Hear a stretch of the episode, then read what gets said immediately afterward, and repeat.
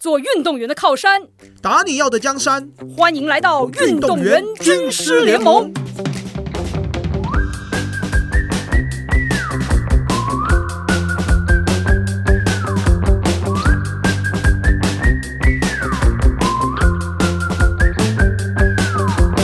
其实我们在做这个长跑运动啊，在我早期的时候啦，刚开始接触跑步的时候，其实我们从篮球开始，或者是到田径，在国中的时候，一开始教练就说：“啊，你给我龙娃照就好啊，龙娃照对呀，哦，因为爱表见牙嘛，就说你就是要呃，比较像是给你一个指令，就是你就是冲。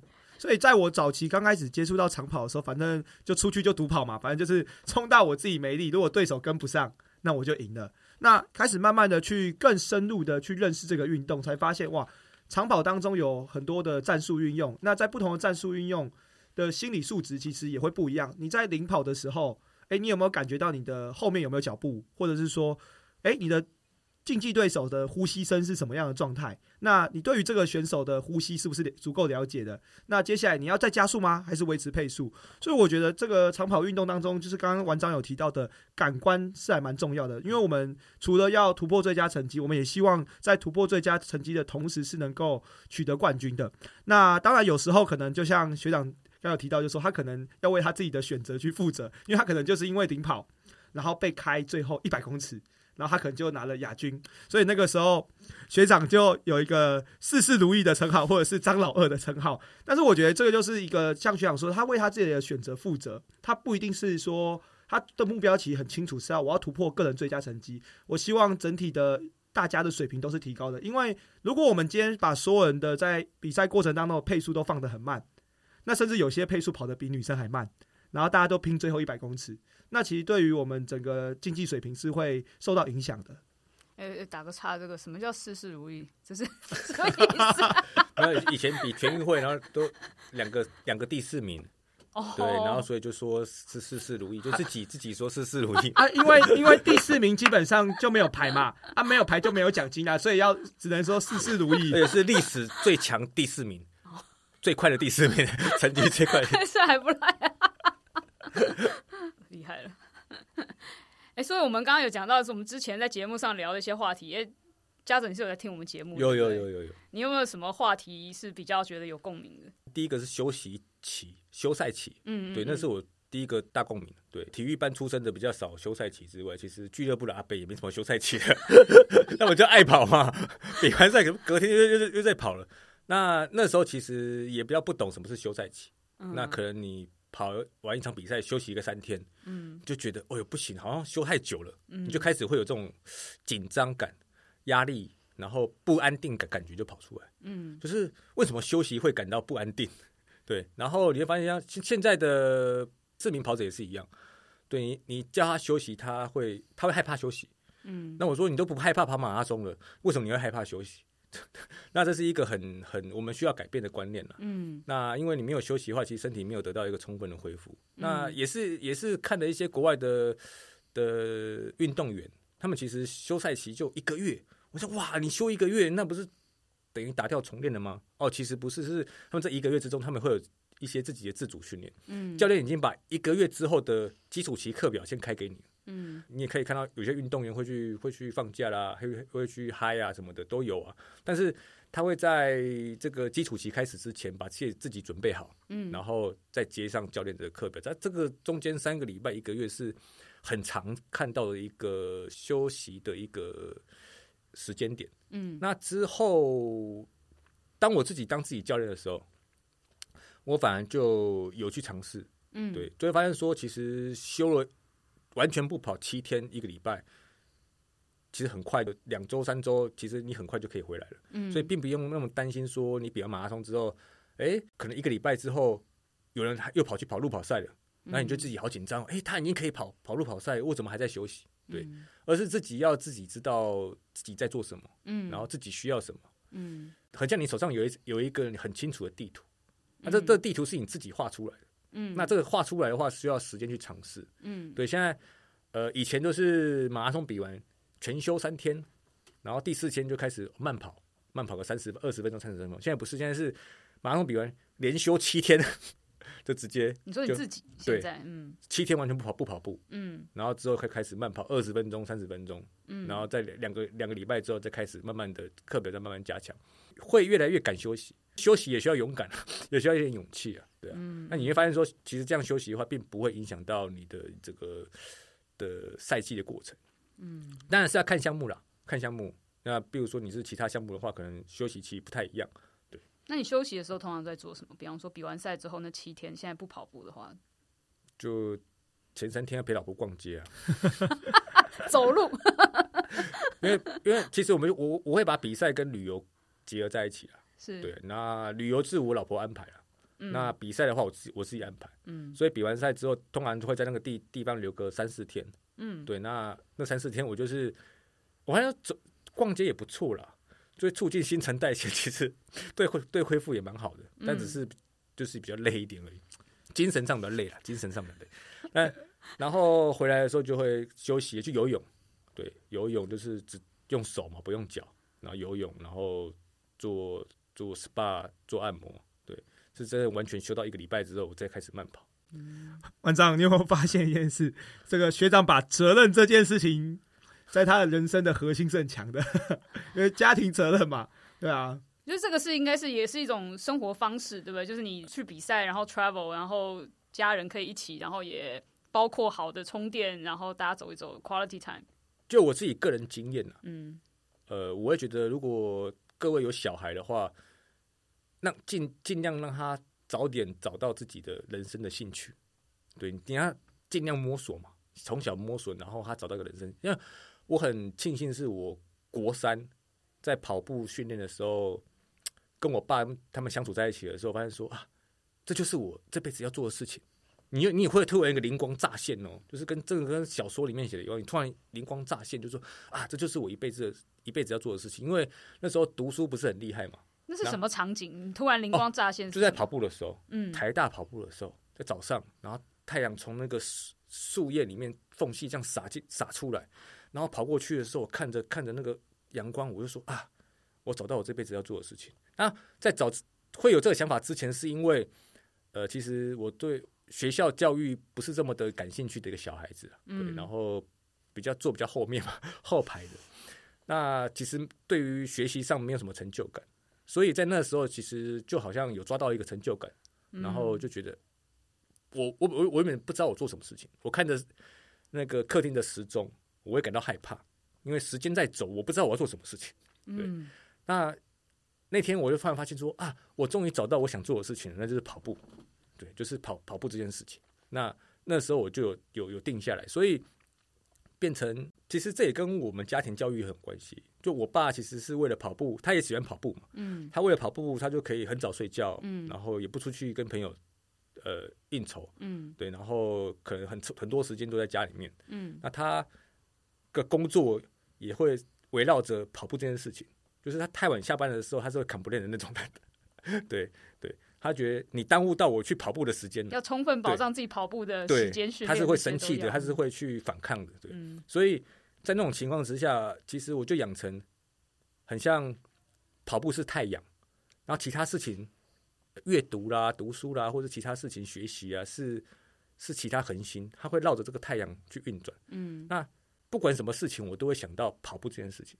比如说，很多人这很很流很流行露营，嗯那连露营用品，我都想到，哎呀，这个那个蛋卷桌，哎呀，这个非常适合当补给桌啊，可以折起来好携带。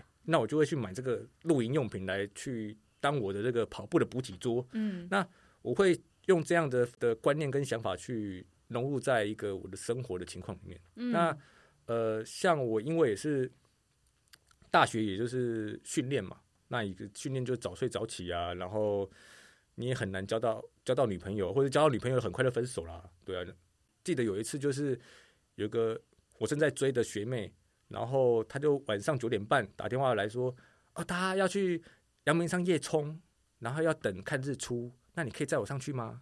我说九点半，我十点要睡觉，我明天 马上浇了一头冷水。对，而且我当时正要追他哦，对，然后他说哦，然后结果隔天的时候就听到他是另外一个男生载上去的，然后过没多久，那他就跟另外男生在一起，嗯对，那呃，可是一直以来，当然这样感情就不太顺嘛。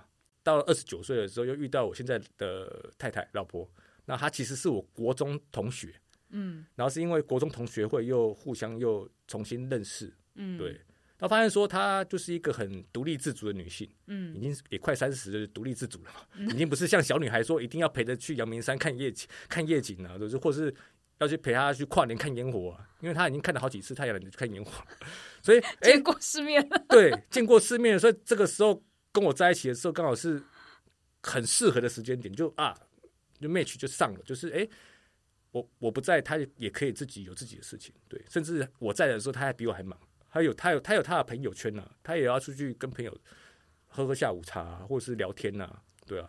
像我现在来录音，他还要做重训呐、对 对，他重做完重训，他还要去学那个一个小时的日文呐、对他有自己的想要做的事情，所以我觉得这样子，呃，两个在一起就很刚好，嗯对，因为我知道我要做什么，他也知道我他知道要做什么，就比较不会有纷争了。因为现在有些跑者会问我说，哦，他们跑步，然后家里的另外一半会有点反感啊，就是什么假日你都不在家，早上起来你就人都不见了。然后我就说，你这个问题问我没有用啊，不准。对，因为我已经前面已经是，我就我因为我一直过这样生活，所以最后会跟我结婚的人一定是呃适应我这个生活，或是适合我这个生活的人才会跟我在一起嘛。所以我觉得真的要让你自己的小孩未来过得幸福的话，早一点让他自己知道他要做什么，早点多多一点摸索，不要觉得他就做这件事情就一辈子，就是要多一点摸索，然后他让他自己确定他这个是喜欢这件事情，然后未来的时候其实他会走，我觉得走的会比较顺畅一点。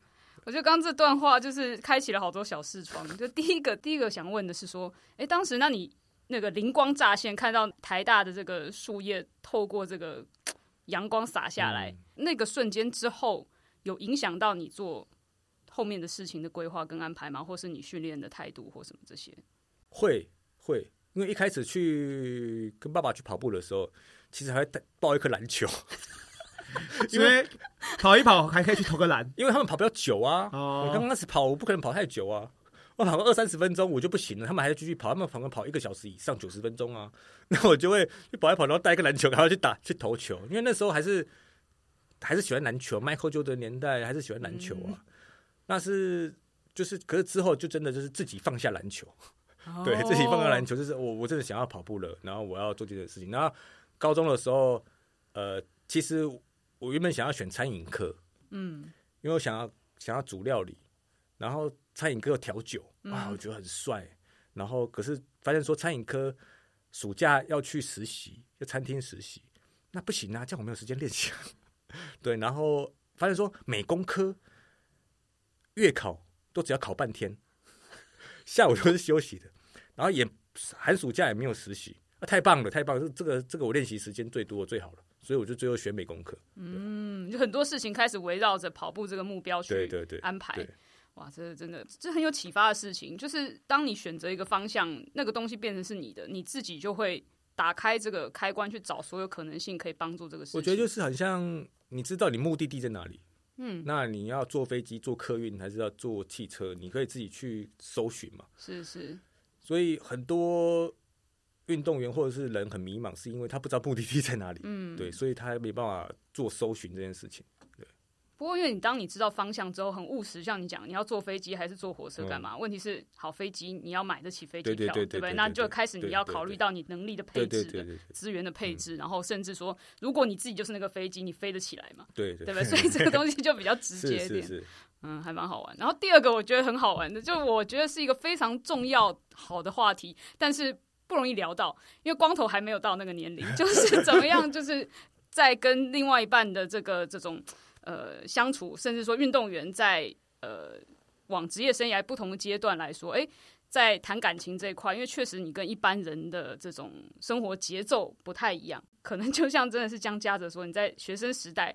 同年龄的孩子们，就是大家都需要的东西，或是希望有这种相处的方式吧。可能运动员不见得能够配合。那等到进入了这种所谓的真的职业了，甚至成年了之后，诶，你不同阶段可能会发现不同的东西。然后怎么样让这个？因为其实真的是运动员的家属是一件非常，呃，就是是一个非常重要的角色。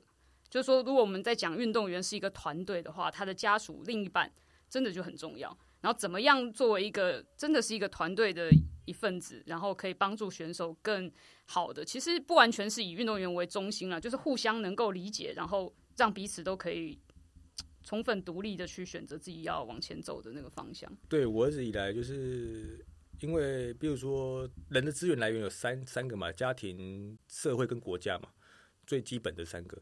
但我我我我一直觉得就是家庭是最重要的，因为我。的家庭的支持度是最高的。那我去，我有去分析说，为什么有些选手，呃，同年龄的选手，他很早就要退出了。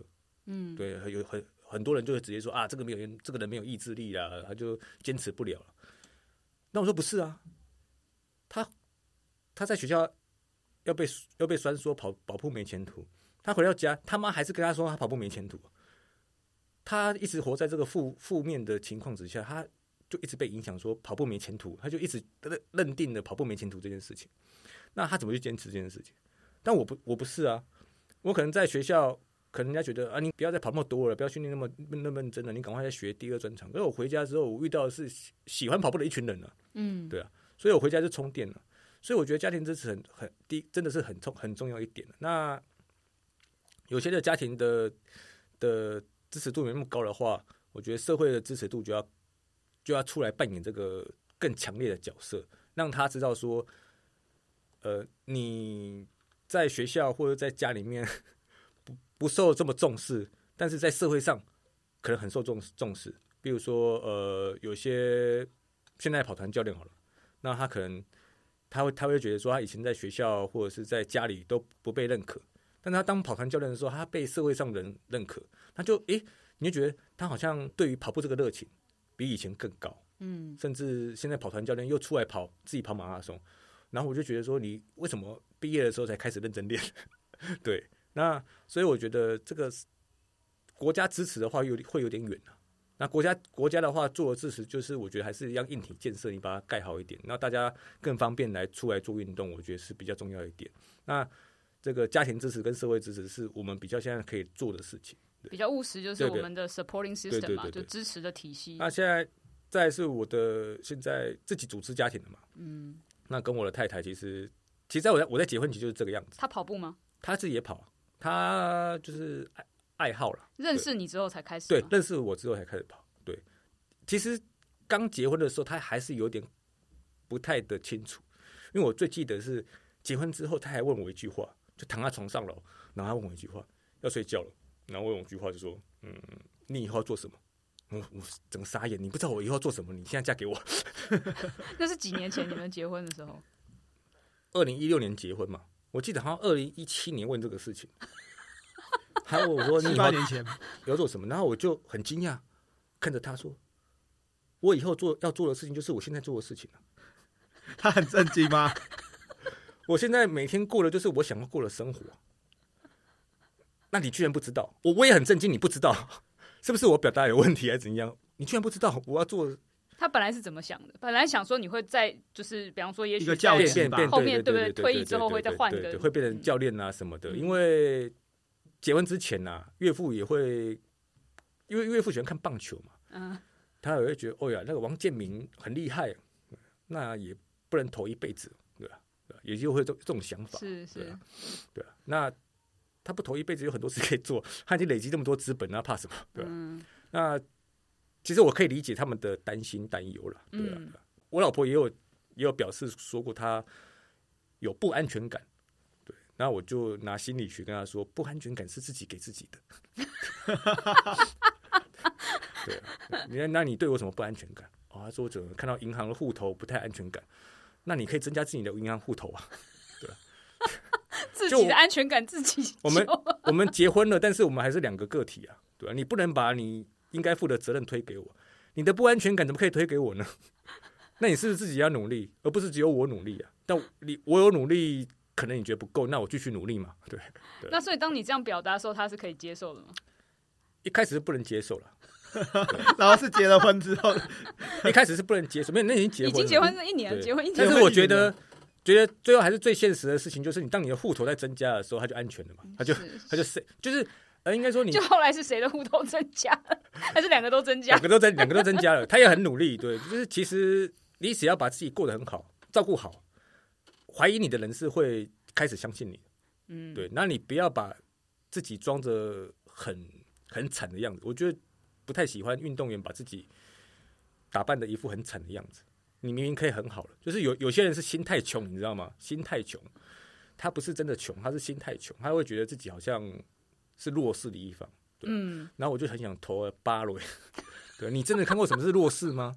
你有真的看过弱势吗？那你可以讲自己是弱势，对啊，你好手好脚的，你四肢完好的，你耳聪目明，你是聪明的人，你永远都有翻身的机会。你跟我讲你是弱势，对啊，嗯，对这件事情我有点生气了，对，所以呃，其实你把自己顾好、照顾好，然后呃表现的 OK，其实你周遭怀疑你的人会越来越接受，越来越愿意接受你做这件事情。嗯，甚至有些时候是怀疑你的人，可能就是你自己啊，对对对对对对会会常常常常这样，常常这样。对，看到别人，哎呀，都已经过得这么好了，你会怀疑说自己现在做这件事情对不对？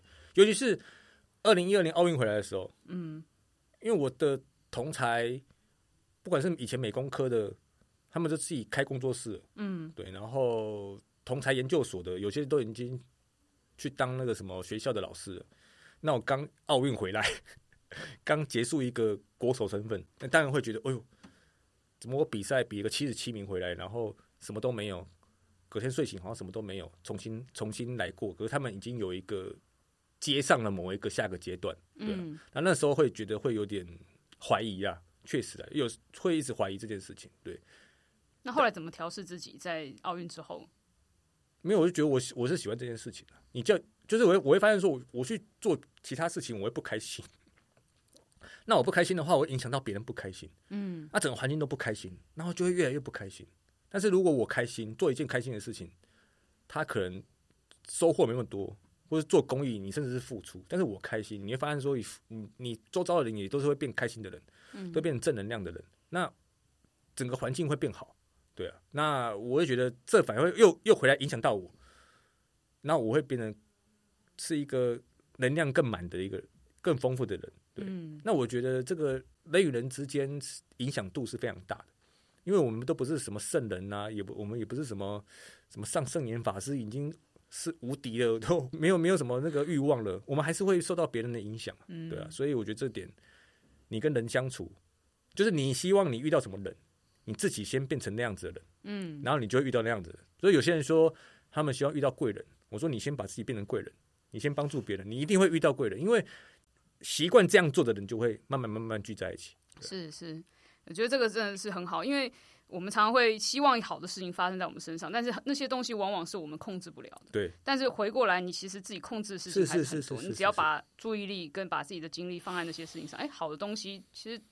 是互相会牵引的。是是是是是。